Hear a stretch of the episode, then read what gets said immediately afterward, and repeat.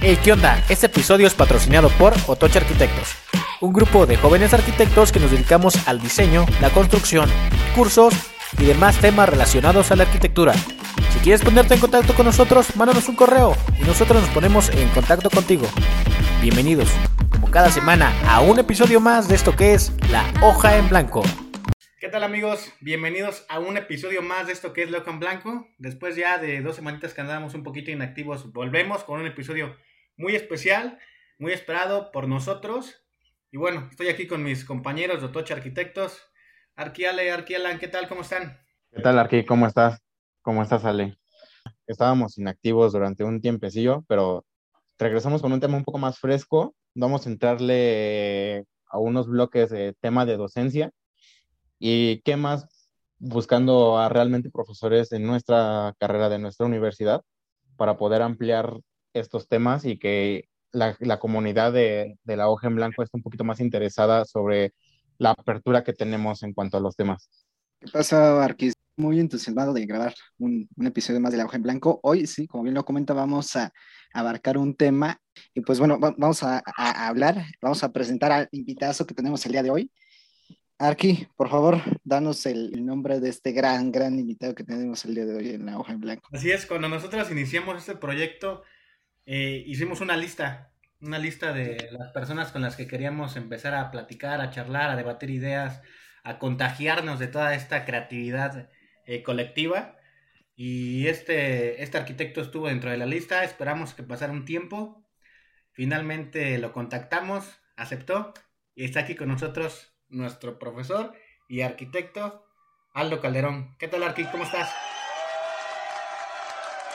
Hola chicos, buenas tardes, muy bien, muy contento, eh, me siento muy honrado por esta invitación y de participar con ustedes en este proyecto tan interesante que tienen entre manos. ¿Cómo fue el regreso después de pandemia a, a dar clases otra vez?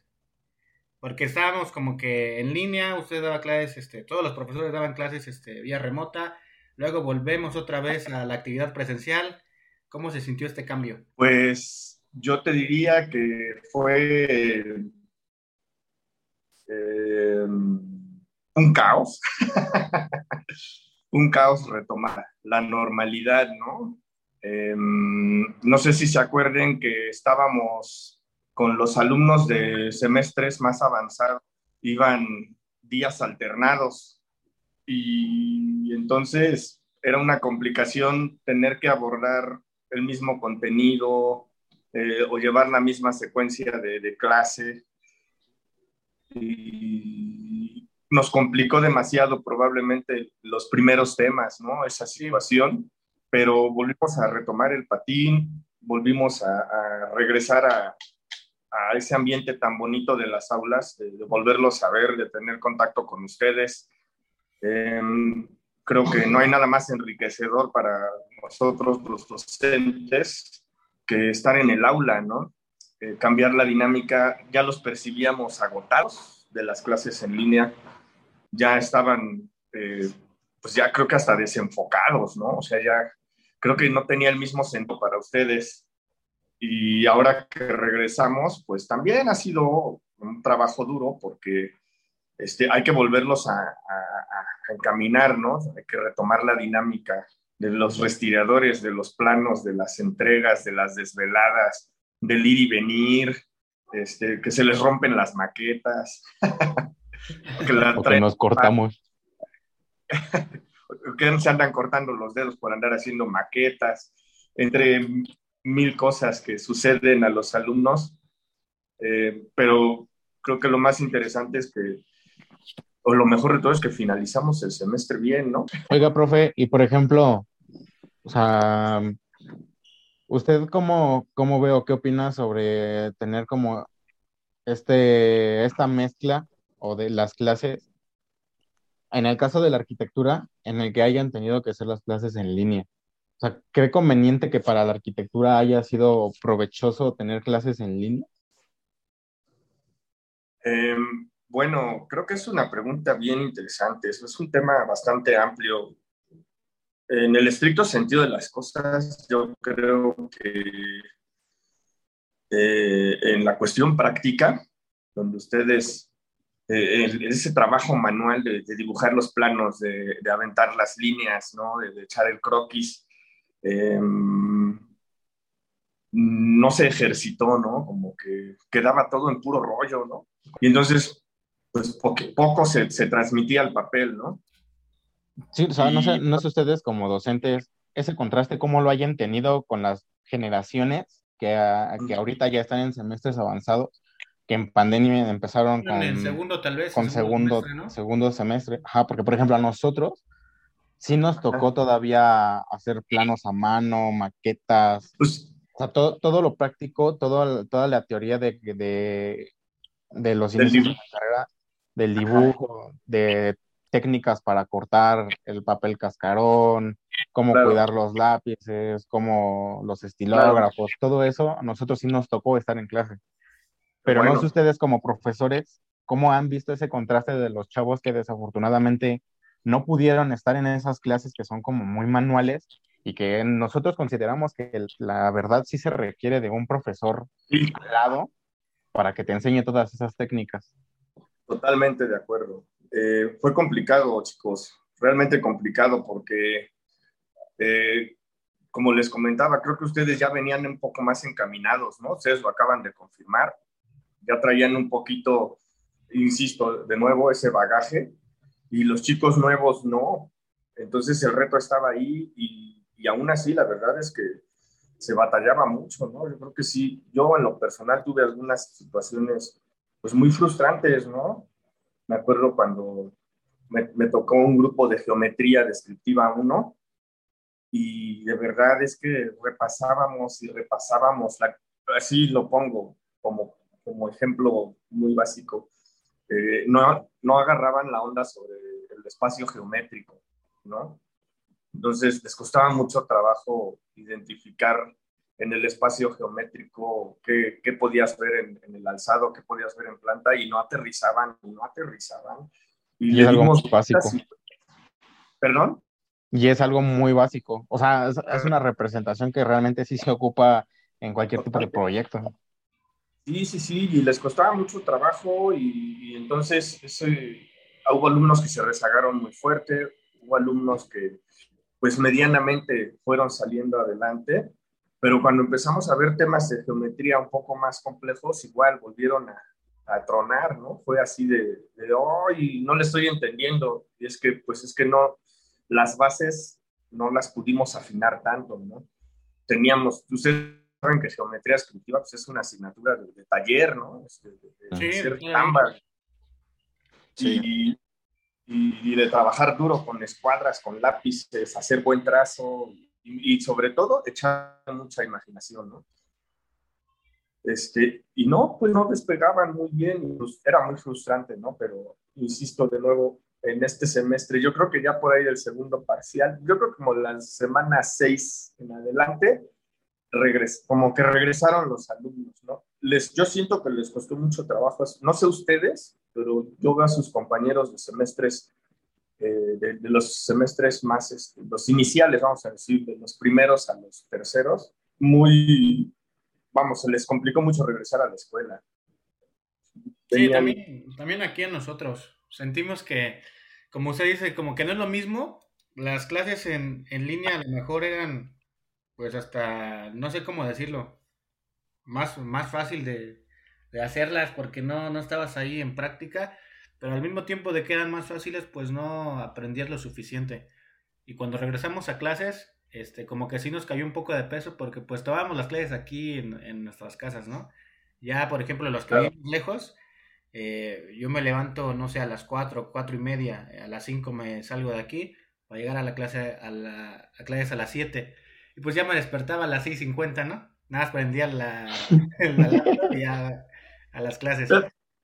Entonces, volver otra vez a la rutina de despertar temprano, volver así otra vez a aplicar todos los conocimientos en físico.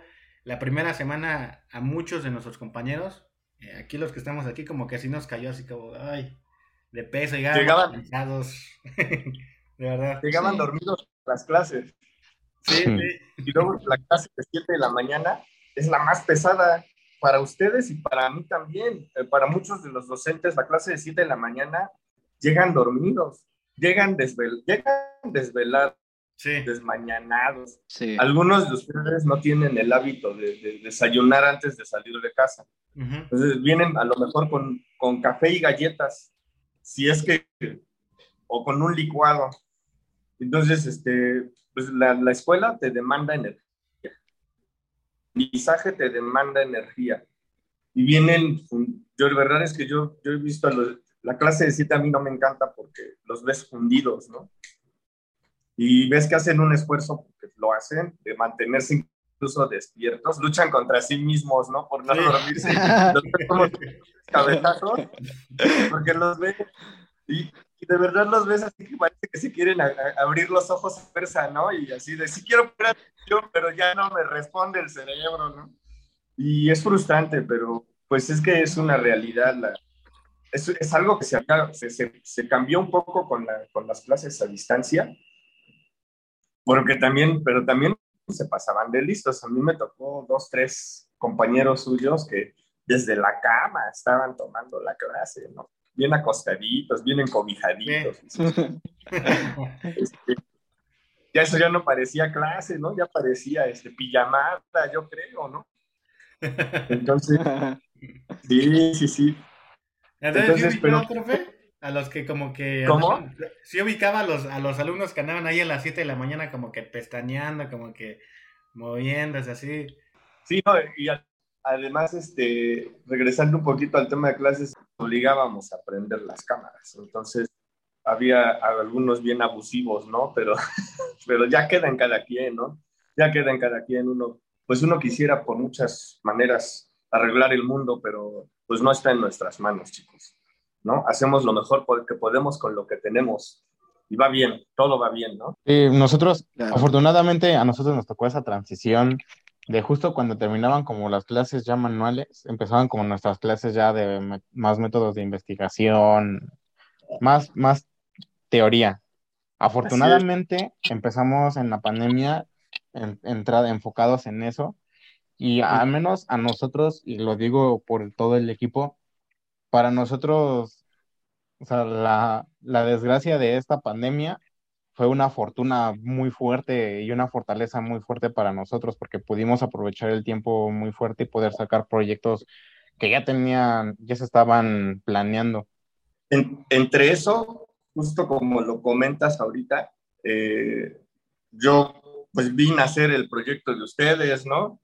Me acuerdo, no me acuerdo si en alguna clase platicamos y me mandaron la liga de Instagram y entonces empecé a seguirlos y vi las publicaciones y dije, wow, me dio mucho gusto porque creo que tuvieron la iniciativa y el valor que no mucha gente tiene, ¿no? De, es centrarle por la derecha, ¿no? Es centrarle se tiene que hacer y apostar por dar a conocer sus ideas, ¿no? Su trabajo. Y creo que en ese sentido, chicos, fue una misión cumplida, ¿no? Y siguen trabajando en ello, ¿no? Los felicito, de verdad, por, por, esa, por eso lograron. y por eso, insisto, me siento muy contento y, complacido de estar aquí compartiendo esto con ustedes, ¿no? Pero bien. Sí, muchas gracias, profe. Sí, así gracias, profe. Fue como nació en... Ya la idea estaba desde antes de la pandemia.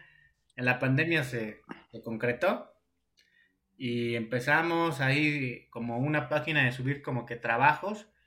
Luego llegaron este, proyectos.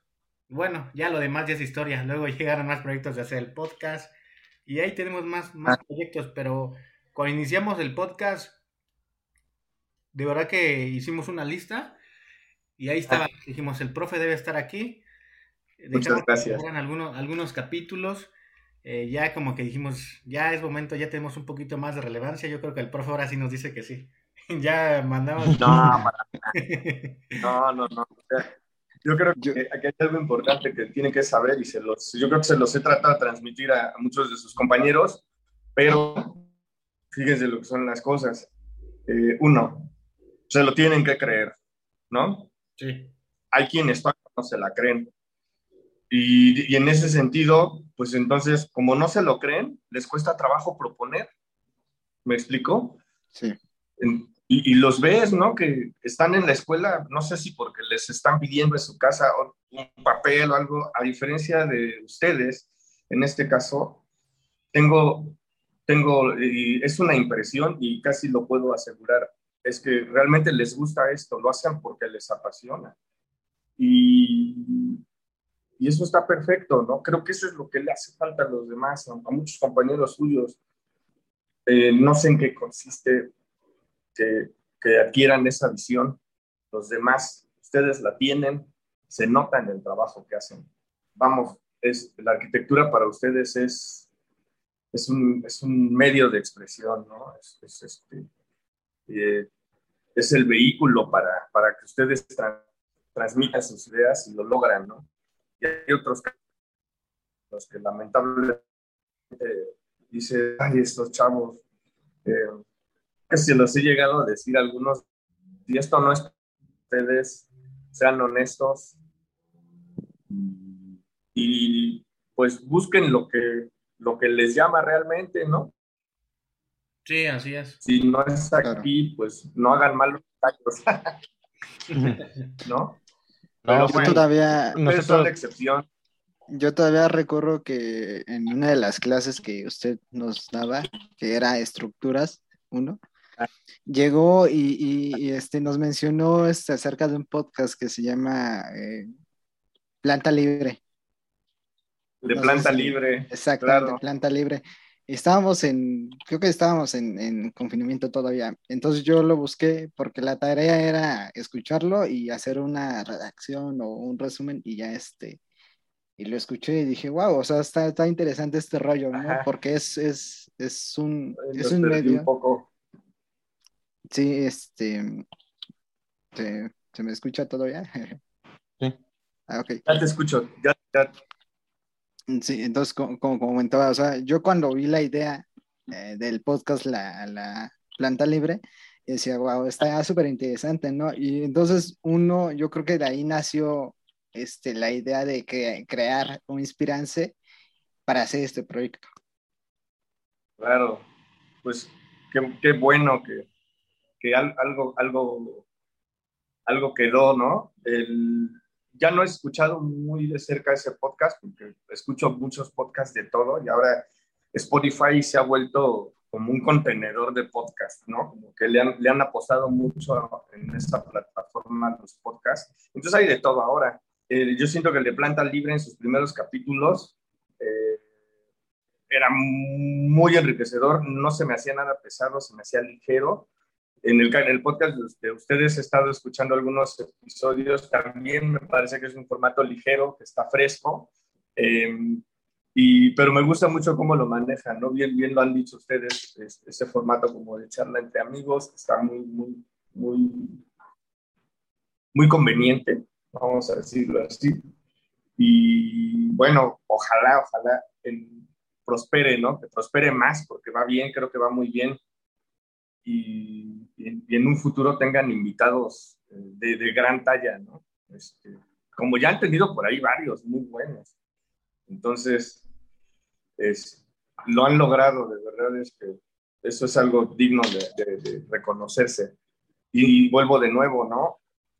Tienen ustedes esa avidez, esa curiosidad sana de aprender, de buscar y de de transmitir lo que, lo que está pasando por sus cabezas, ya sea ahorita en este caso como en formato de audio y en otros casos, bueno, con sus, con sus trabajos de arquitectura. Por ahí vi que tenían algunas obras, no sé si ya trataron, pero espero bien, que hayan salido bien, que no hayan tenido muchas diferencias personales, que no haya habido agarrones entre ustedes.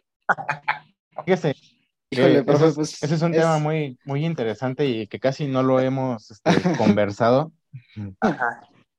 Nosotros, desde que iniciamos la, cuenta, hemos visto una gran evolución dentro de la cuenta, tanto como personal y de cómo nos tratamos nosotros tres, en, por ejemplo.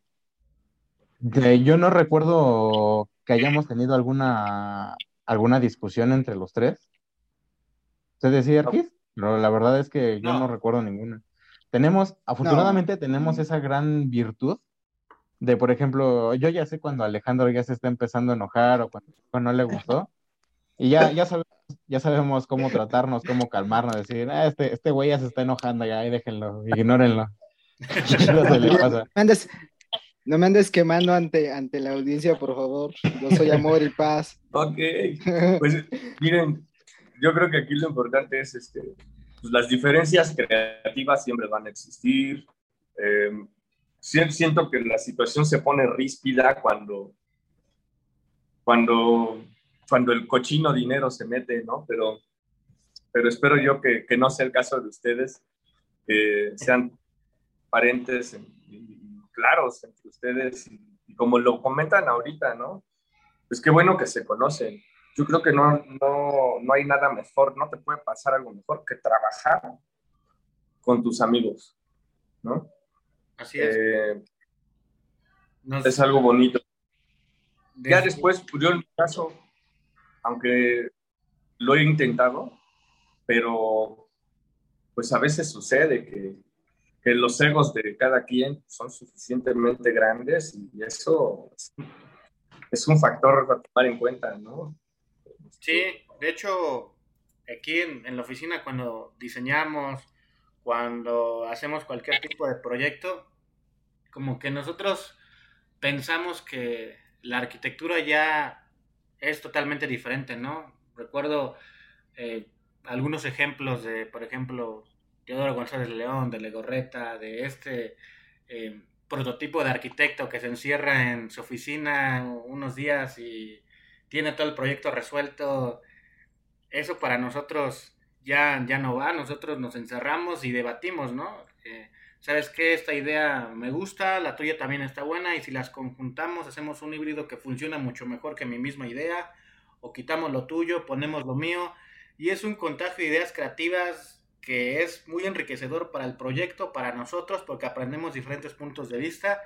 Igual aquí en este podcast, nosotros tenemos una manera de pensar que, no sé, llega otro invitado y dijimos, ah, no, pues yo creo que también funciona esa forma de pensar.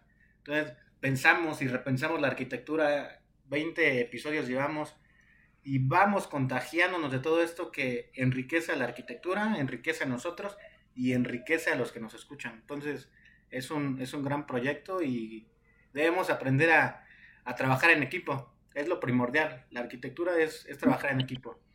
Y hemos también sabido aprender a, aceptar las ideas de los demás. con todas las ideas que tenemos, nunca lo tomamos a mal. Ya ¿Sabes qué? Esto no me gusta. Somos, tratamos de ser lo más sinceros que podamos, aunque sabemos que hay veces que la sinceridad puede llegar a doler un poco. Preferimos mil veces eso. Que nosotros hemos sabido aceptar las críticas de entre los tres por lo general nunca nos enojamos, nunca lo tomamos a mal. Siempre, siempre tenemos esta idea de que todas las, todas las ideas que salgan de cualquiera son válidas. Incluso de repente hemos estado hablando con compañeros de la escuela y ideas que nos dan ellos, nosotros de repente las agarramos porque sabemos que son ideas muy buenas. Claro. Tratamos de no cerrarnos en ese, en ese ambiente de, de todo lo que yo hago es mejor, que muchas veces a lo mejor como arquitectos se tiende a pensar mucho en, yo, ese diseño es el mejor, o dice, yo soy el, mejor diseñador. Sí, el, ego, ¿no? El ego nos gana. A veces está pues por las nubes.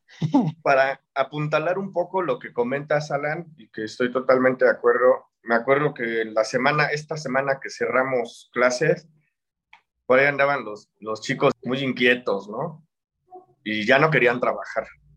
Y, y justo como lo dijiste ahorita, hay una frase que acuñé con ellos. Más bien la, la leí, no me acuerdo si la leí o la escuché, no recuerdo, pero es de Frank Zappa, ¿no? Y decía que eh, la mente es como un paracaídas, ¿no? Este, si no está abierto, no funciona. Entonces creo que ustedes han tenido a bien eh, mantenerse así, ¿no? Con, con, la mente abierta, abiertos a las ideas de otros, abiertos a la, comunicación con sus, con sus compañeros, con sus colegas en este proyecto y, vean ustedes los resultados, ¿no? Creo que no hay mejor forma de demostrar que el trabajo en equipo brinda, eh, más bien nos rinde muy buenos frutos y, y que bueno, como siempre, ¿no? Eh, todas, una, una, gran cantidad de ideas siempre van a funcionar mejor que, que una sola, ¿no? Entonces, ven, van bien ahí, yo creo que, que, que, es muy valioso esa, rescatar esa parte, ¿no? En ese sentido. Sí, sí, el trabajo en equipo siempre es mejor. Claro que sí, Arqui. Que uno, que uno solo, profe. Arqui, y sí bueno, es. ya regresando al pasado, como que unos pasos al pasado, quisiera preguntarle cómo es que decidió estudiar arquitectura usted, Arqui. O sea, ¿fue una decisión pensada? ¿Llegó por accidente? ¿Cómo, cómo fue que, que hoy este, es arquitecto? ¿Sí quería hacerlo? Sí, claro. Eh, esto nace de una, de una de las hermanas de mi papá, se casó con, con un arquitecto cuando yo era niño. Y entonces tuve la fortuna, o, bueno, había convivencia con, con este arquitecto. Este, no voy a decir nombres, ¿qué tal si, si le damos muy buena publicidad y, y, se queda con la chamba él y no nosotros, ¿verdad? eh, no, no. Este, no es lo que, no, no, no, sin, sin, sin, envidia profesional. No, bueno, pero el chiste es que a mí me resultaba muy inspirador. Más bien, insisto, tuve la gran fortuna de, de, de, convivir un poco con este arquitecto. Solamente voy a decir su nombre, se llama Francisco. Y Francisco, pues era muy amable. Él tenía su oficina dentro de su casa, ahí por, por, por, por allá, por las águilas, ¿no? Y me gustaba mucho cuando iba yo a su casa porque me dejaba entrar a la oficina. Entonces, pues les estoy hablando de qué tenía yo, no sé, estamos hablando de los 90, ¿no? Yo tendría unos 8, 7, 8 años y ver el respirador.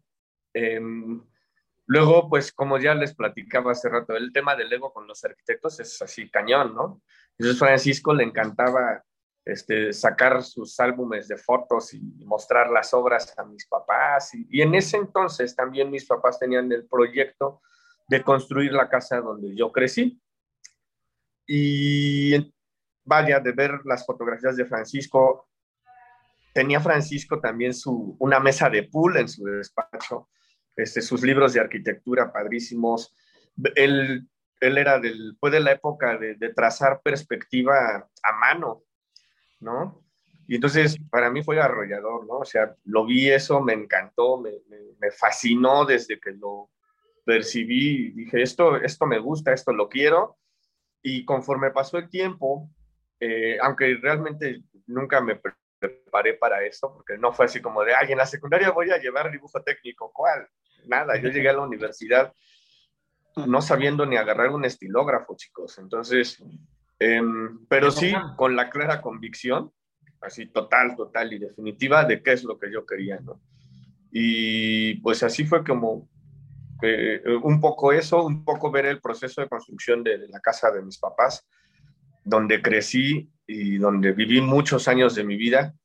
Eh, pues desde que vas a ver un terreno sucio, desde que ves cómo lo limpian, cómo hicieron, la, y ver el progreso, acompañar a mi papá a la casa de materiales y aprendías este, que cómo se pedía, qué es lo que había, el comunicarte con los albañiles, porque también se aprende, y, y escucharlos también, porque pues los albañiles creo que mucha gente los, los, los, los va denostando, mucha gente pues los hace menos, ¿no? La verdad es que no hay forma de minusvalorarlos eh, dependemos totalmente de nuestro trabajo de ellos. Y pues ellos son los que hacen la magia, ¿no? Porque ellos son los que se avientan un trazo, son los que avientan la hilada, son los que este, preparan la mezcla y se ponen unas friegas durísimas y trabajan de sol a sol y vuelven realidad lo que, lo que la gente sueña, ¿no? Porque pues muchas veces lo que, lo que nos toca hacer a nosotros es materializar la, materializar algo que la gente quiere, no sabes, este, para, digo, para muchos su vivienda, para, eh, bueno, no, no es la vivienda, yo creo que más allá es el hogar, ¿no? Construir un hogar, para otros darle forma a un negocio, ¿no? Y, y de ahí va la identidad propia, todo eso. Y es muy bonito, o sea, yo eh, vivir eso como se los comento fue realmente pues muy, muy inspirador. Y de ahí vino la inquietud por esto. Y un poco también que mi papá, como veía que me gustaba, eh, me inculcaba o nos inculcaba un poco la cuestión de, o despertar nuestro interés. Nos regalaba revistas especializadas. a mí, tanto de automovilismo como de arquitectura. Entonces tenía revistas con planos y, las, me mataba, o sea, me mataba, me mataba, me encantaba eso. Y a la fecha, ¿no? O sea, no ha dejado de gustarme. Me apasiona tanto y me gusta tanto que ahora no planeo vivir de eso. Para no echarlo a perder, ¿no? Como dice el meme, ¿no? No sé si lo vieron por ahí en la semana. Hay, este, hay un meme que sale, este, el nodal cuando no estaba todo tatuado. Y así es, tu proyecto, tu proyecto, este, todo bonito, ¿no? Y ya sale Nodal después de Belinda, tu proyecto ya con todos los cambios del cliente, ¿no? y vivir ese proceso, estamos, no, vivir ese proceso, ustedes lo saben seguramente, ¿no? Vivir ese proceso, o sea, te das unas enojadas hasta contigo mismo porque dices, ¿cómo es posible que me permití no luchar por mi idea, ¿no? O, pero de veras que hay clientes que son difíciles, son pesados, y también hay otra cosa, ¿no? Contra el exceso de dinero o la falta de dinero no se puede hacer nada. No sé si lo, si lo vayan viendo así, ¿no? Si el cliente se siente que es el mandamás, pues es el mandamás porque él paga. Eh, si somos inteligentes, si, si cultivamos una buena comunicación con él y le logramos vender las ideas, la hacemos, ¿no? Pero hay, hay gente que prácticamente este, ya llega con una idea metidísima en la cabeza y así, y así, y así, y no los mueves, ¿no? Y hay otras personas que sí te dan libertad, pero porque no están entendiendo nada. y, ya cuando de alguna forma lo muestras, este, te dicen, no, ¿qué crees que eso no es lo que yo quería? Y tú, órale, ¿no? A retrabajar las cosas, pero bien, irán, irá sucediendo con el tiempo, que tengan esas experiencias, esos aprendizajes y, de, frustrarse, ¿no? También, ¿no? Que a veces nosotros queremos una cosa, decimos una cosa, dibujamos una cosa y por ahí el albañil interpreta otra, el maestro, eh, terminan haciendo, y entonces te estás peleando por alguna demolición, por rehacer algún espacio, que esperemos yo en este caso no les o sea, que, que, quede en algo pequeño, que quede en algo económico, no demoler una casa, ¿no? Porque sí, pues, alguien tiene que pagar, ¿no? Sí, sí. O sea, y lo, lo que no queremos es poner de nuestra bolsa. Y, y créanmelo, a mí me ha, pasado. Y, y, pues ya no te vas muy contento, ¿no? La verdad es que dices, ah, no, no, no me salió bien esto. Pero pues es parte de, de la vida profesional. Nosotros en la escuela tenemos las bases, pero ¿saben dónde van a aprender, chavos?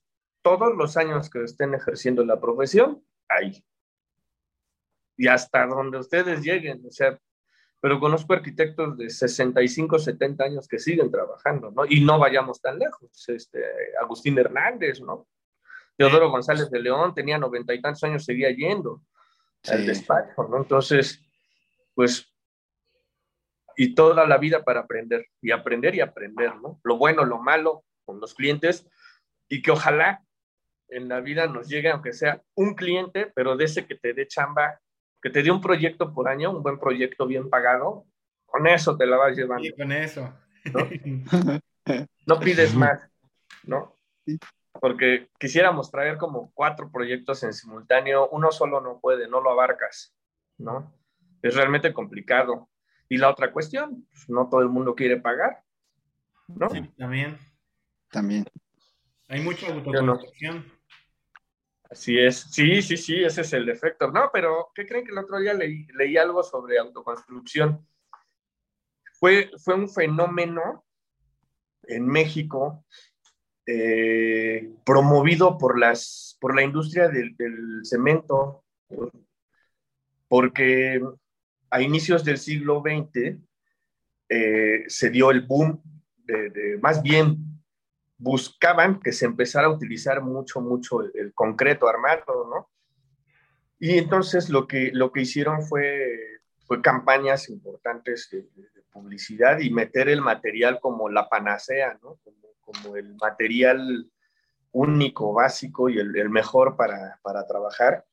Y promovieron mucho la autoconstrucción, ¿no? Porque no había que contratar eh, especialistas, no había, sino que en el darle difusión y promover la venta de los productos de las cementeras, eh, se da ese fenómeno de autoconstrucción y, pues véanos cómo estamos, ¿no? Sí, hasta hay, un, hay un curso ahí, creo que se llama Fundación Carlos Slim. Hay varios, hay varios cursos que se llaman este Entrénate para el trabajo o algo así. Vienen ah. muchísimas cosas y viene uno de autoconstrucción. Este, y viene cómo hacerlo paso a paso, cómo, cuántos este, botes de, cemento, de agua, eh, cómo vas a ir poniendo cada, cada blog. Entonces, lo, sigue promoviendo, lo sigue promoviendo para que tú mismo puedas sí. Sí, pero y, el tema es que, este, pues, como en todo, ¿no? Lo que quieren ellos es vender. Y no hay, no hay un tema, o sea, no hay problema el, el, sol tiene que salir para todos. El problema es que también yo creo que como gremio, eh, uno, nos, nos ha hecho falta unificar criterio y dos, hemos permitido, porque tristemente es así, hemos permitido que los colegios de arquitectos y las federaciones este, lleven todo al, a su interés y a quienes lo dirigen y no al interés común de todos los profesionales de la arquitectura, ¿no? Entonces, a lo mejor esto va a sonar como denuncia, pero, aunque sí lo es y no lo.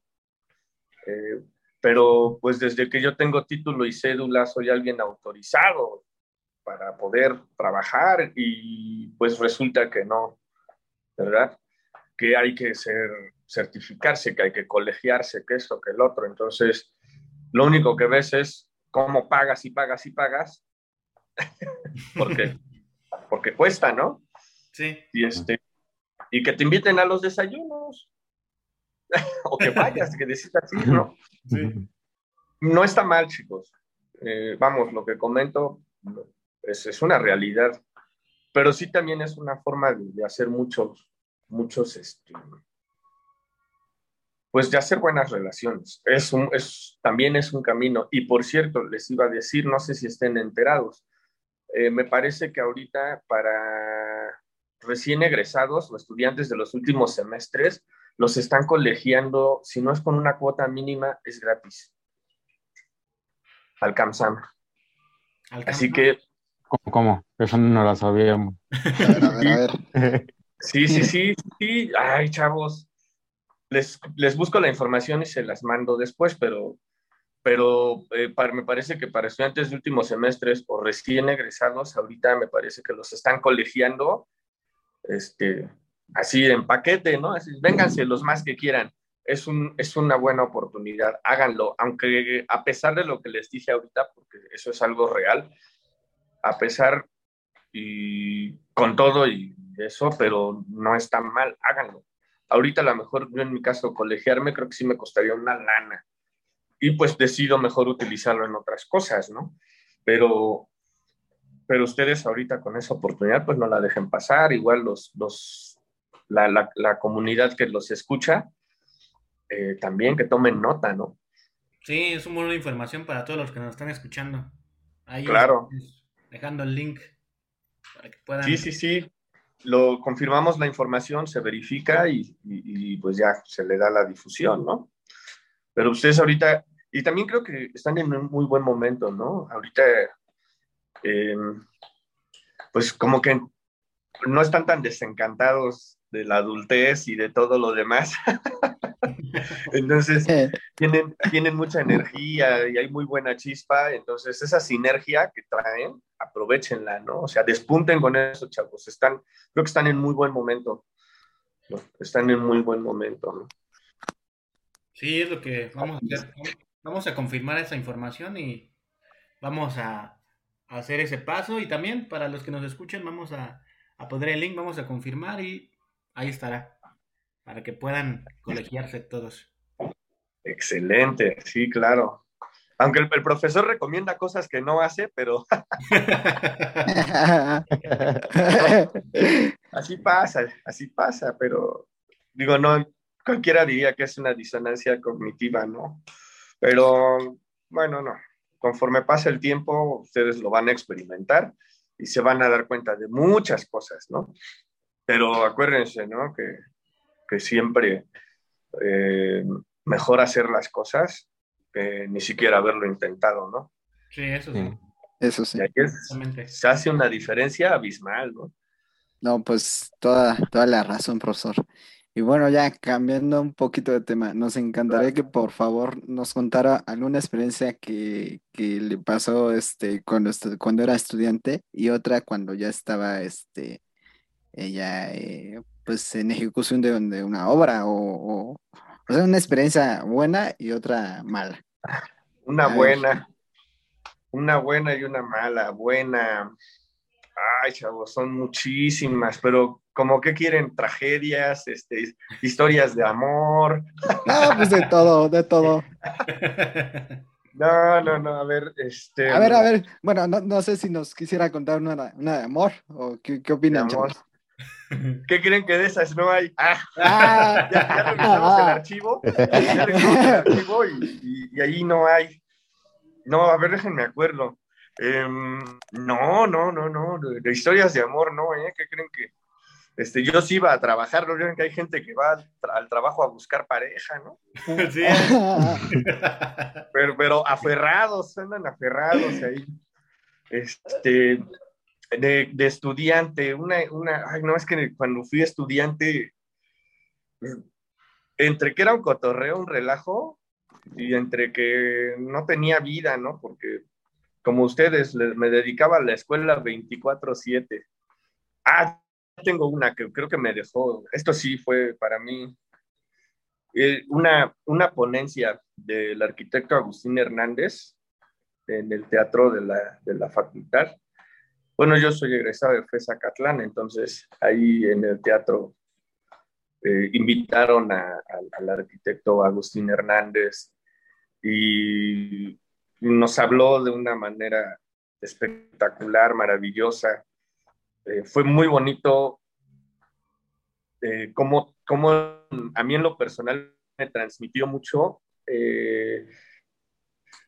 pero desde la emoción que le imprime a sus proyectos, ¿no? Y, bueno, esa carga emocional que él le imprime a sus proyectos y que resulta, diría yo que no necesariamente en las formas más armoniosas, porque la arquitectura de Agustín Hernández, pues es, es un, es un posmoderno mexicano que yo creo que brutalista también. Y, no me encanta tanto, pero no me encanta tanto el brutalismo, pero es sorprendente, ¿no? Es sorprendente. Y eso, eso yo creo que fue una de las experiencias que, más me marcaron como estudiante, ¿no? Eh, admirable, el señor es admirable, ¿no? Es un señor súper chaparrito. Y, este, y se tomaba su refresco ahí muy contento y pidió permiso que si le permitían fumar un cigarrillo y se puso a fumarse sus cigarros ahí muy contento, pero prácticamente platicó con los estudiantes así en, un sentido muy como de amigos, ¿no? No es, no es como que es un arquitecto de gran, gran, gran, gran, gran, gran prestigio y la persona más humilde que, hayas podido conocer, ¿no? Tomándose fotos con los estudiantes, no, fabuloso el señor, fabuloso. Esa creo como experiencia estudiantil, una de las más bonitas, ¿no? Y en lo profesional, vámonos a la parte fea. Este, una que me ha dejado muy marcado. Cuando me mandaron de residente, de resistente de obra a Veracruz, este, pues una cosa es cuando te llegas a ir de paseo y ahí sientes el calor dos, tres días, ¿no? Pero ya cuando lo vives diario es horrible.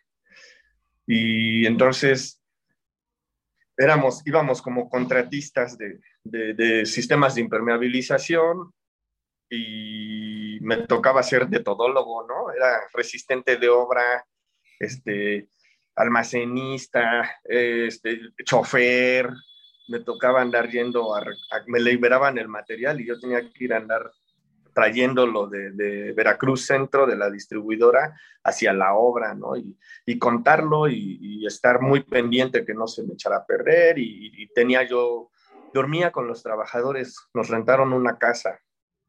Entonces era mi dormitorio oficina. Y pues nada, que me impactó mucho eh, cómo tu vida puede cambiar tan diametralmente eh, con un trabajo, ¿no?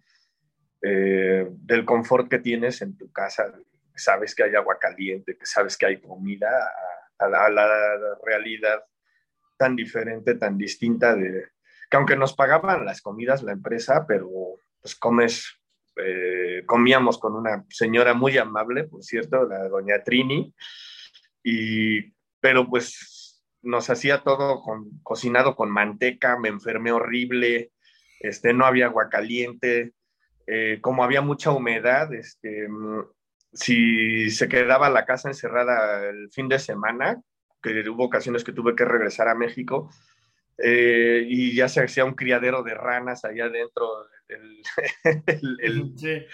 en la taza del baño, ¿no? Y, y, atrás el patio, hagan de cuenta que daba hacia el aeropuerto de Veracruz. Entonces es área verde, ¿no? Es área verde ahí este, y ahí salen unos lagartos horribles, los garrobos le dicen, bueno, así les llaman allá. Y están feos, están muy feos, muy grandes. No me gustaban nada, me daban como cosa, ¿no? Tu ropa nunca se seca. Ay, no, no, no, de verdad es que lo, lo sufrí, lo sufrí, pero pues salimos bien de ahí, ¿no? Terminamos esa, esas, esa aplicación de material, se quedó la empresa trabajando en la construcción y ya yo me regresé porque tenían acá un proyecto pendiente en Ciudad de México y, me asignaron a ese, ¿no? Pero ese fue la... Y ya pues ahí es donde te curtes, ¿no? Te curtes, se te quita lo, lo princesa. ¿No? Así ya no le da miedo, vuelve a pasar lo mismo, ya, ya más o menos sabe, pues cómo no, ya. eso, ¿no? y ahorita ya somos a prueba de balas, ¿no? ahorita ya no nos da miedo, no nos da miedo las alturas, no nos da miedo el elevador de la, de la, de la grúa, ¿no? De la, de la pluma. Este, me acuerdo en una obra, había que andarse pasando, esto, esto, pues es una mala práctica, pero y lo es que no vamos a decir en dónde, ¿no? Pero sí vamos a decir qué pasó. El cubo de los elevadores lo estaban, estaban haciendo de concreto armado y el, toda la estructura era de acero. Entonces, para pasar de un cuerpo al otro, no habían habilitado andamios ni escaleras provisionales. Entonces, si querías en el recorrido pasar al otro cuerpo, te tenías que pasar por entre las vigas pero así como, como gato. O sea, te, ponías los pies en el patín del, del, perfil I, eran unas, este, pues eran IPRs, ponías los pies y en el patín superior, vamos a decirlo así, te agarrabas con, con las manos y ahí ibas este, caminando, ¿no? Pero, pero, te, pero te ibas sin arnés, sin línea de vida, y, traías una altura, yo creo que andábamos entre los 7 a 9 metros. Entonces, si te caías, era una muerte segura, ¿no? Y, pero pues es que a veces, pues miren, saben ustedes que, que las malas prácticas en, cuestión de seguridad, este, eh, ocupacional, seguridad, este, no han dejado de existir, o sea, los accidentes pasan, siguen pasando. Lo ideal acá es que, que no haya, ¿no? Pero pues no, no todas las constructoras, ni todos los constructores destinan dinero a eso, ¿no? A contratar un segurista, que se haga un plan. Entonces, pues pasan este tipo de cosas, que afortunadamente nadie se cayó, no hubo una historia lamentable, comíamos muy rico en esa obra, los albañiles eran bien buena onda y ellos llevaban de la comida, del lonche que les mandaban ceñitos y ahí ponían los tabiques y ahí con, con, madera de cimbra la aventaban y órale, ahí todo el revoltijo. Y ya además mandaban traer este, unas caguamas y unas tortillas y órale, éntrenle. Y, y, no te puedes negar, ¿eh? No te puedes negar porque se ofenden, pero era, era, era eso, ¿no? No, pues buenísimo. Más de es bien caguamero, mejor.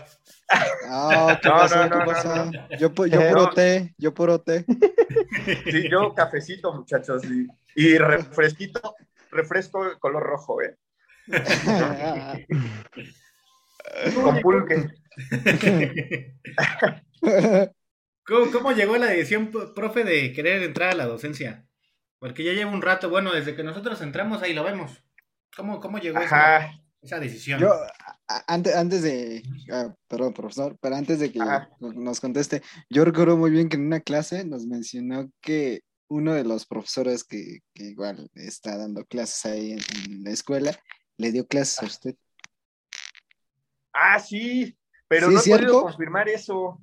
Este, yo tengo la impresión de que el Arqui Barra, que les da proyectos a ustedes, o tenía la impresión de que había sido mi profesor. Yo digo que sí, yo digo que sí fue mi profesor. Pues si es él, la verdad es que fue un excelente profesor de instalaciones. Excelente, ¿no? Yo sé que en proyectos los trae de cabezas, los trae de cabeza, perdón a todos. Es el coco de todos ustedes. Pero, pues es que, no, pero es que, ¿qué creen que él es, él es así como de la vieja guardia, ¿no? Es este, ese es un nivel de exigencia. Así eran, así fueron nuestros profesores. Yo diría que a lo mejor Ibarra es de los más tranquilos. No, ah, teníamos otro, teníamos otro que, este, no, ese era un tremendo. Nos hacía trizas en las entregas, chavos, ¿no? No, no, no, ese sí, ese sí acababa con, con toda tus, acababa con tus sueños en una entrega, ¿no? y, te querías, te querías aventar del tercer piso, ya no sirvo para estudiar de arquitectura para abajo, ¿no? Pero este, pues ahí está ese tema. Y respecto a cómo fue que inicié la docencia, ese sí fue un accidente. No lo platiqué con ustedes alguna ocasión, pero si no, lo, comentamos ahorita, ¿no? A ver, les voy a, les voy a dar contexto. Resulta que em, pues yo fui la oveja negra en mi familia. Eh, mis papás, mis abuelos, los de mi mamá, todos mis tíos, mis, uno de mis hermanos y mis primos son docentes. O sea, yo vengo de una familia de profesores. Y yo fui el rebelde que no quiso ser profesor. Dije, no, yo quiero ser arquitecto. ¿Sale? Y, y, renegué por años, ¿no? Dije, yo no voy a dar clases y yo no quiero y no le tengo paciencia a nadie y a mí me gustan los proyectos y la construcción y, y el polvo de la obra y me gusta que huelen los edificios abandonados. No sé si les gusta la exploración urbana o este o la estética. La estética de la decadencia urbana es fabuloso. Por ahí en esta semana hay unos exploradores urbanos que se fueron a meter al, edificio este, que le decían el edificio de la Canadá, ahí en Insurgente 300 o 3000 me parece, ahorita lo confirmo. Em, pero no sé si a ustedes les ha tocado ese, ese olor a edificio abandonado, ¿no lo identifican? No lo identifico. No. ¿No? No. dense, dense un día así como la oportunidad de buscar un grupo de exploradores urbanos y láncense a una aventura de esas y vívanlo. Este, ver los objetos así, o cosas bien viejas, este, ver cómo, cómo los edificios tienen un ciclo de vida, ¿no? Porque cómo nació, cómo lo proyectaron, ¿no? Lo, lo vieron y, y, lo ves cómo está en, en decadencia, ¿no? Y, sí, como si se, tanto se puede caer a pedazos, pero como también se está sosteniendo, ¿no? Esa contradicción. Regresamos al tema de la docencia. Entonces, eh, fue un accidente, ¿no? Eh, trabajaba yo, ¿qué me pasó a mí por esos años? les hablo del, del 2016. Yo trabajaba en Toluca, en un hospital, allá eh, saben que trabajo en sector salud, en esta parte de mantenimiento, y yo te, iba a un despacho donde era yo renderista, iba yo eh, entre semana, ¿no? Y en la noche me iba al hospital. Y entonces, pues fue una, una, una etapa como muy desgastante. Y llegó un momento donde decidí que ya no quería andar tanto tiempo arriba del carro, ¿no? Y me sentí extremadamente agotado. Entonces decido hacer un movimiento para acercarme más a mi casa y eso implicaba que no tenía yo la certeza de, acomodar mi turno para, para seguir trabajando con, con, el despacho, ¿no? Entonces tuve que renunciar al despacho. Me pasaba noches sin dormir pensando en que renunciaba yo a, a, mi confort económico también, porque lo tengo que admitir, y me ponía de cabeza, ¿no? Pero de verdad, chavos, es que me la estaba pasando mal, me estaba como volviendo loco, porque eso de trabajar en la noche, de verdad es que te acaba, te acaba. Y yo ya no podía más. Decido regresarme, me toca llegar aquí a Ciudad de México este, a una sede este, de almacenamiento de insumos de sector salud y no me gustó nada, no estuve contento. Tuve la posibilidad de, que, de, de pedir una licencia sin goce de sueldo, así se dice, y me invitan a dar clases, a fundar este, bachilleratos para comunidades marginadas en el Estado de México. Y así empezó. Me fui yo para, anduve ya por Tecámac, sí logramos matricular dos escuelas, dos centros de trabajo que al día de hoy este, ya están consolidados en sus comunidades. Y ese accidente fue el que me llevó a la docencia. Pues a veces varias situaciones que pasan y, y pues nos llevan a lugares donde ni siquiera imaginaríamos, ¿no? Bueno, aunque usted ya lo tenía en el ADN, profe, por, su familia ya estaba ¿Qué, ¿Qué, crees que, que, me lo han dicho algunos? Me lo han dicho algunos, pero, pero no, así tengo que reconocer todo que, que, que me han ayudado mucho. Yo no tenía la más mínima idea de, de nada, ¿no? Ni de cómo dirigir una escuela. Y me tocó, cuando una de las escuelas que se fundaron, pues me tocó dirigirla, me tocó a mí quedar como responsable y daba mis clases también. Entonces tenía yo doble función. Y fue entrarle, pues sí, agarrar al toro por los cuernos. Y, sí, pues tuve yo todo el, el, soporte, ¿no? Que, que la experiencia de, de, mis papás y un poco la de mi hermano me, me, me brindaron ellos eh, me favoreció, ¿no? A que le diéramos buen, buen curso a eso y llenos aquí, ¿no? Y ya cuando supe del tecnológico, no sé si saben eso también, ¿saben eso? Que yo al tecnológico me fui a meter así de buenas a primeras y dejé mi currículum. no, no, a ver, no, no, no, a ver, a ver, cuéntanos. Eso, sí, así. No sabía yo que existía la escuela. Eh, no sé qué estaba yo buscando en Google o algo y de repente como que me aparece y ya me meto y le indago. Y dije, arquitectura, ay, qué padre. Dije yo, no estaría mal dar clases en arquitectura. Dije, estaría padrísimo, ¿no? Y entonces, así un día saliendo de la chamba, me di un baño, me puse ropa formal, ya llevaba el currículum preparado y que me voy, y que me meto a pedir informes según yo, igual. ya estaba, ya cuando por, alguna ocasión llegué con, ustedes conocen a, quien dirige el departamento, en este caso de la carrera de arquitectura, llegué con esta persona, muy amable, me dio, me dijo que no había oportunidad, no había lugar, pero que le dejara el currículum y estaba bien. Y pasaron unos meses y la oportunidad se dio porque había un profesor que tuvo que retirarse de emergencia, parece ser que tuvo una situación familiar complicada y, estaban los grupos solos. Entonces me hablan y me dicen así como de, bueno, necesitamos un bombero, ¿no? Este, y yo por la disponibilidad de horario solo pude ir a dar clases a un grupo. Iba yo nada más a dar clases a un grupo en la tarde, martes y jueves de 6 a 8. Y ese fue mi primer grupo en el TEC. En el TEC. O sea, yo lo vi como una gran oportunidad y dije, bueno, pues Aldo, haz, haz algo bueno, porque de eso depende pues, que te recontraten, ¿no? Y pues, ¿qué, qué, creen que pasó?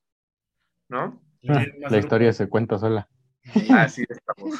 ¿Cómo ven? He tenido muy malos ratos también. Dicen que soy bien enojón. Pero, pero sí es cierto. Ustedes nos hacen enojar. Uno no quiere enojarse, ¿no? Pero luego hacen unas entregas, no digo que ustedes, este, pero hay otros compañeros suyos que hacen unas entregas que dices, ay, mejor no hubieras traído nada.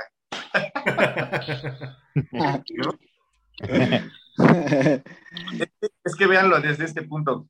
Eh, dices tú, bueno, si el resultado no, mira, le invertiste tiempo, le invertiste poco mucho tiempo, como haya sido, pero me, me pasó con unas maquetas para pensamiento arquitectónico contemporáneo y entonces, como les dije yo a ellos, es que no se trata de la buena intención que tengas.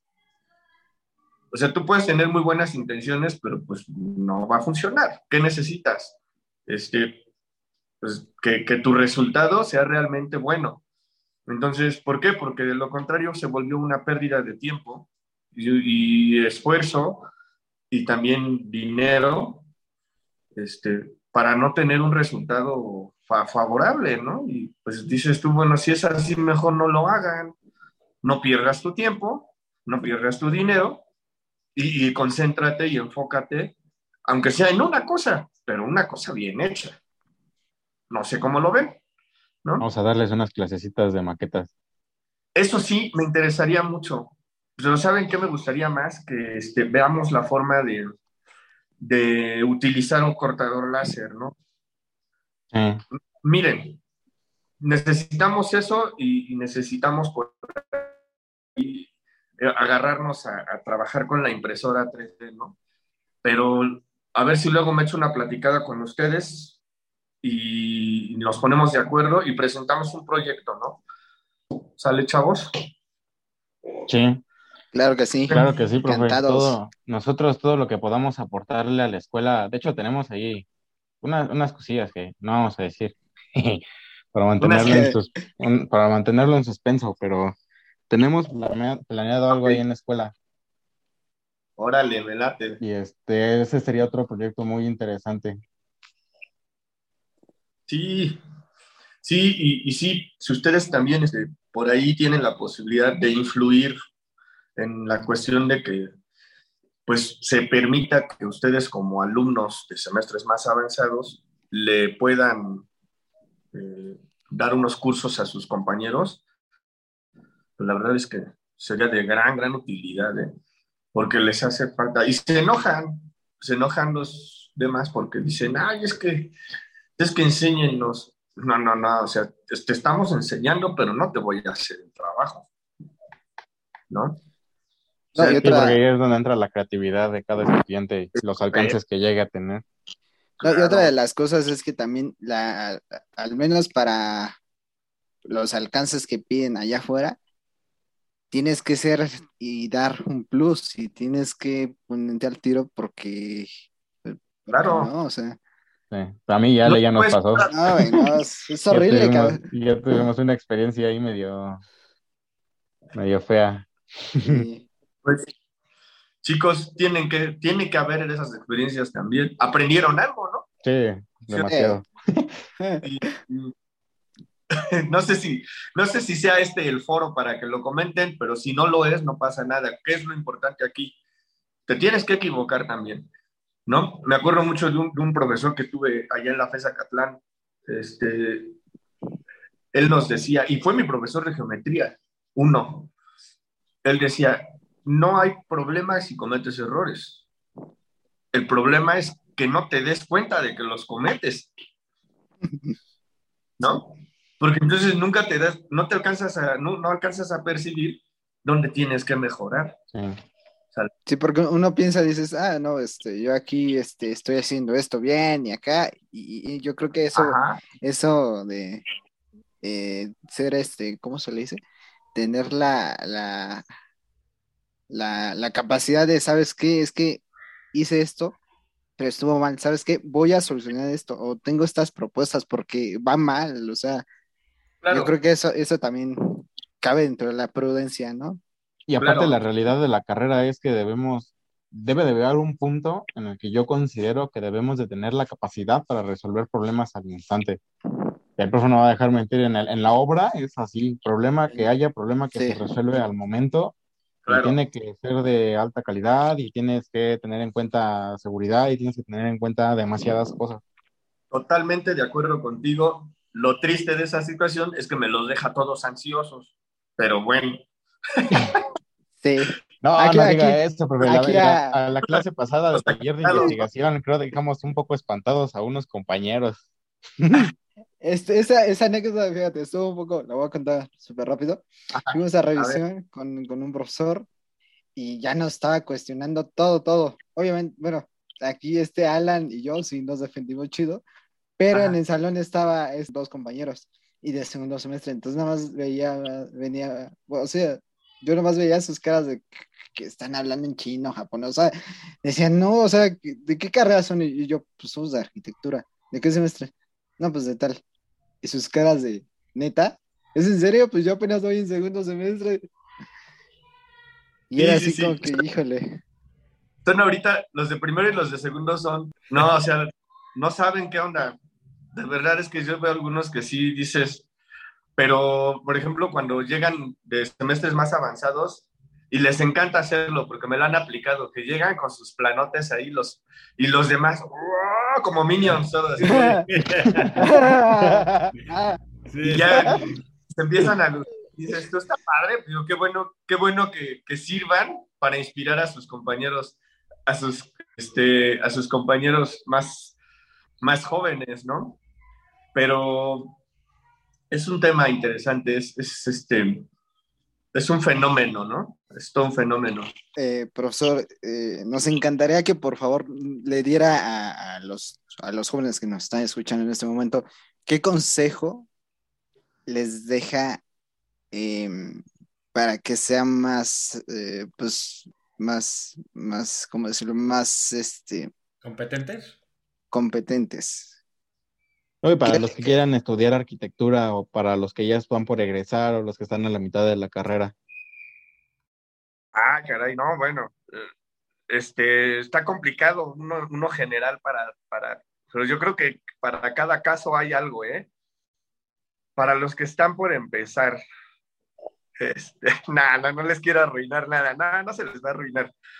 Em, no, no, no, no, no, no. Em, mira, para los, para los que están por terminar, como el caso de ustedes que ya no tardan mucho en irse de la escuela, este, sean perspicaces, ¿no? Sean perspicaces y en el sentido donde deben de estar, este, al igual que la frase que acuñábamos al inicio, ¿no? De, la del paracaídas, este, tienen que estar muy abiertos, tienen que estar muy eh, atentos a, a detectar por dónde vienen las cosas, ¿no? A, dónde se presentan las oportunidades, hacia dónde es la tendencia, identificar claramente dónde están situados y hacia dónde quieren llegar, ¿no? Si no lo tienen claro, quien no lo tiene claro, este, se vuelve un barquito flotando, ¿no? En el mar. A veces hay casualidades que están en muy buenas oportunidades, pero son casos contados, ¿no? En ese sentido, yo creo que eh, está uno obligado a siempre buscar la mejora y, a seguir, eh, tener sana curiosidad y por, eh, aprender más, más, más, pero no para acumular sabiduría, ¿no? Eso en el sentido de que es estar abierto, estar este, y preparado, ¿no? Para cuando se te presente la oportunidad, no, no estés trastabillando, ¿no? Sino que lo tengas claro y, como se los dije hace rato, ¿no? Al toro por los cuernos, ¿no? Y para los más jóvenes estudiantes, pues que lo mejor está por venir, ¿no? O sea, la escuela eh, tal vez es un proceso que a muchos no les encanta, y que probablemente estudiar arquitectura no está resultando lo que ellos esperaban, pero pues hay que que lo tomen con filosofía, ¿no? Tiene que haber eh, teoría, tiene que haber mucha chamba y tienen un gran camino por recorrer, pero pues que no se quiten la oportunidad antes de, tiempo, que lo vivan, ¿no? Yo siento que por ahí va. ¿A usted para la, carrera de arquitectura se le hizo muy complicada o, bueno, creo que eso es muy subjetivo, ¿no? Pero del 1 a 10, del 1 al 10, ¿qué tan complicado la, la sintió usted? Pues, ¿qué crees que no se me dificultó? ¿Saben qué es lo que me costaba trabajo? Eh, y creo que pues es muy típico de los creativos, a ustedes seguramente les pasa la procrastinación y la falta de organización, ¿no? Sí. Sea, no, no, me quería sentar a dibujar, le buscaba, jugaba con el perro, la mascota, la mosca, las canicas, este, y al final. Y, ya así de chica entrega. Sufriendo y no durmiendo. Les hizo check, les hizo check. Y así nos pasa. Así nos pasa. Ya después, conforme avanza el tiempo y tus responsabilidades de vida adulta ya no te permiten procrastinar, ¿no? O sea, es, por lo sales adelante, porque todo lo que no hagas por ti nadie lo va a hacer.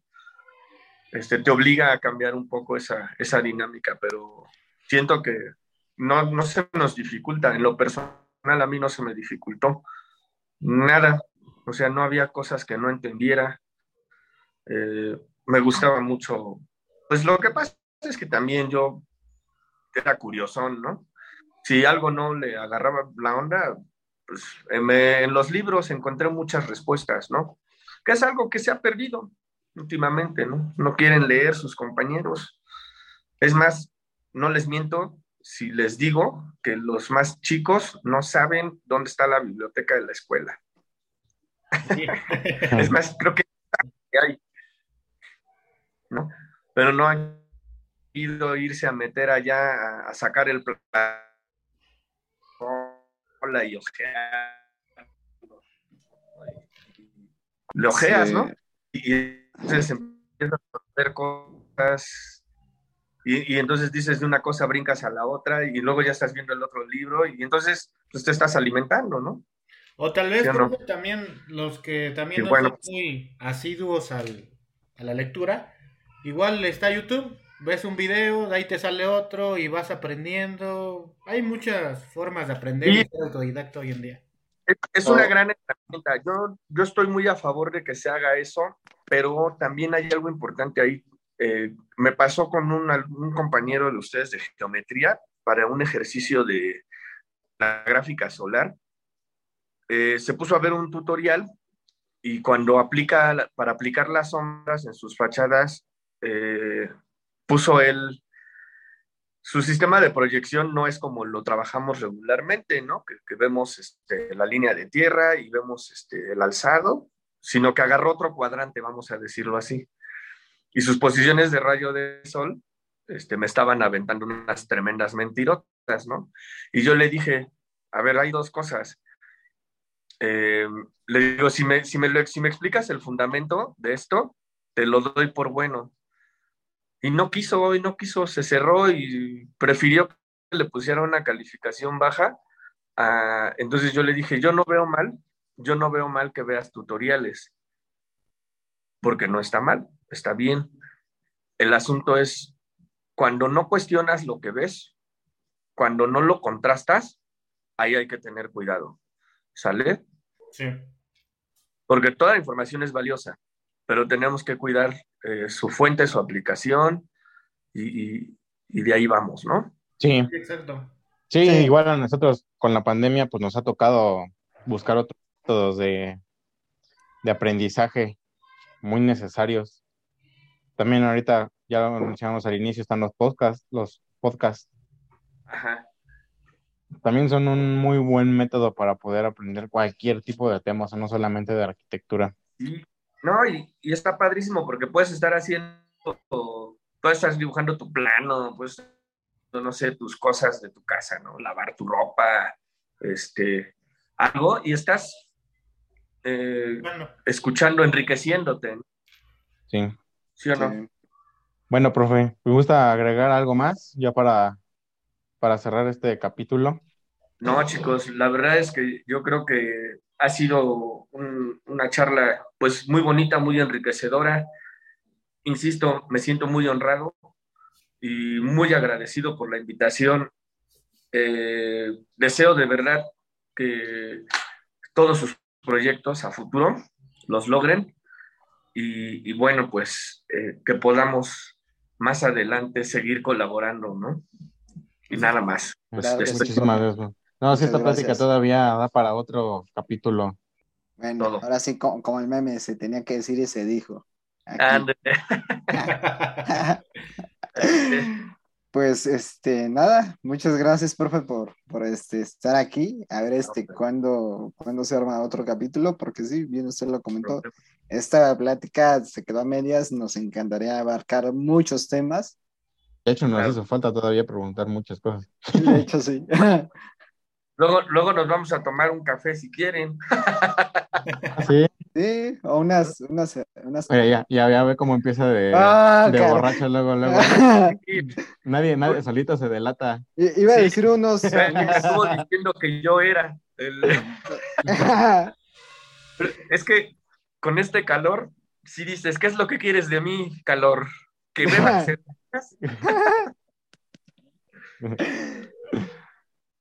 Sí, profe, sí nos encantaría. Bien, pues lo, lo, lo, platicamos. Ahora que si nos volvemos a encontrar por allá en la escuela, y este, lo platicamos, y si tienen ustedes alguna inquietud o si hay, ya saben que conmigo cuentan, este, acérquense con confianza. y bueno, pues chicos, quedo a la orden. Pues este fue un episodio, profe. Cuando hacemos esto es queremos contagiarnos con todas las ideas creativas de todas las personas que están aquí. Todos los invitados son personas bien especiales para nosotros. Cuando lo conocimos, de verdad una gran admiración por usted, pero yo creo que hoy conocimos más que al gran arquitecto que ya teníamos nosotros una percepción Muchas gracias. a una gran persona. Y eso es aún más importante que ser un gran arquitecto. Y pues esperemos haya un episodio más en otra temporada o unas chelas, como dice el Arqui Ale, o un café. Ahí está. Y pues una pronta colaboración, igual, ojalá se dé pronto. Y pues, muchísimas gracias por estar aquí, profe. De verdad, un agradecimiento de parte de todo el equipo. Gracias, profe. Nos vemos pronto entonces. Cuídense mucho y que tengan un muy bonito día. Y nos vemos la próxima semana con otro creativo más, con otro gran arquitecto. Hasta la próxima.